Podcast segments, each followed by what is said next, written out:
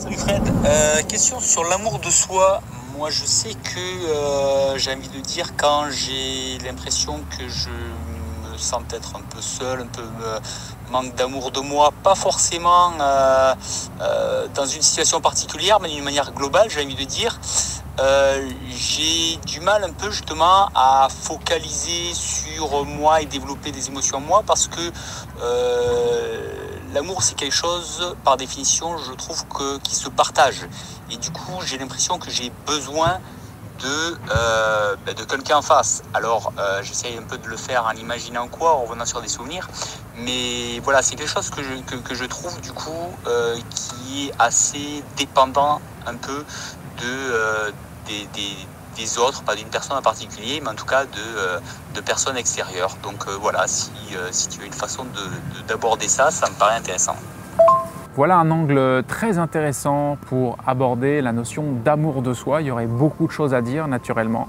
Maintenant, dans la question de Loïc, il y a la notion que cet amour de soi serait conditionné à l'autre. Maintenant, revenons sur la notion sémantique d'amour de soi. Qu'est-ce que soi? Dans beaucoup de thérapies, on parle de l'amour de soi et euh, on cherche à euh, mieux s'aimer, euh, s'aimer soi, se pardonner, etc. Mais qu'est-ce que l'on cherche à aimer et qu'est-ce que l'on cherche à pardonner?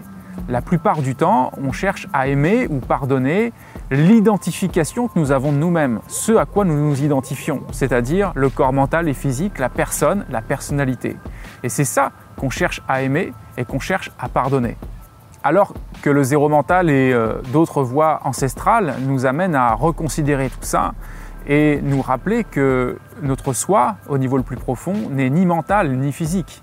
Il sous-tend le mental, le physique, il imprègne, il intègre, il transcende le mental et le physique.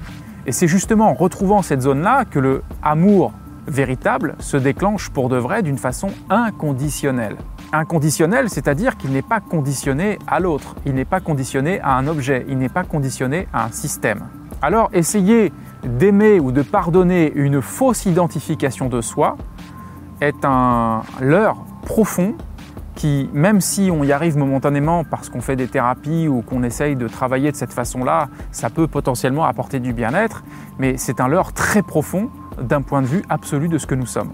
Et c'est justement un message qui corrobore complètement avec la question de Loïc, puisque on devrait pouvoir être dans cet amour entre guillemets de soi, ou cette présence à soi, appelons-la comme on veut, qui, euh, qui n'est pas conditionnée à l'autre, qui ne demande pas une présence de quelqu'un d'autre, et qui du coup apporte une grande liberté. La liberté de ne pas avoir besoin d'aimer pour ressentir amour. La liberté de ne pas avoir besoin d'être aimé pour ressentir amour. Et c'est là toute la puissance de cette prise de conscience qui nous libère de tout un tas de concepts erronés, qui nous emprisonnent et nous éloignent de amour. Comment développer l'amour de soi tout en cultivant l'amour d'autrui? Alors justement, là encore, on a soi et autrui. Et euh, la grande question, c'est euh, est-ce qu'on a vraiment besoin de cultiver l'amour d'autrui quand on a trouvé l'amour en soi? Une fois qu'on trouve l'amour en soi, ou du moins qu'on s'en rapproche, qu'on est à l'aise avec tout ça, est-ce qu'on a vraiment besoin de cultiver l'amour d'autrui? Sinon, prendre conscience et de savoir être à l'écoute. Il y avait un grand sage qui disait que l'amour, ce n'était pas forcément de regarder les gens en leur disant oui, oui, oui, à tout prix, tu as raison, je t'aime, etc. Mais surtout par la qualité d'écoute qu'on leur apporte. En fait, il y a un grand paradoxe là-dedans qui présupposerait que quand on retrouve l'amour en soi, on ne pourrait pas euh, avoir la même qualité d'amour par rapport à autrui, comme si ce serait égoïste. Et toute la précision que j'ai donnée tout à l'heure entre le fait d'aimer un soi illusoire et de retrouver la présence qui est déjà amour en nous, fait toute la différence. Si je trouve l'amour en moi, alors il y a un rayonnement naturel qui se passe par rapport à autrui. Et l'amour ne se cache pas forcément toujours derrière des yeux doux et un discours apaisé et euh, plein de douceur.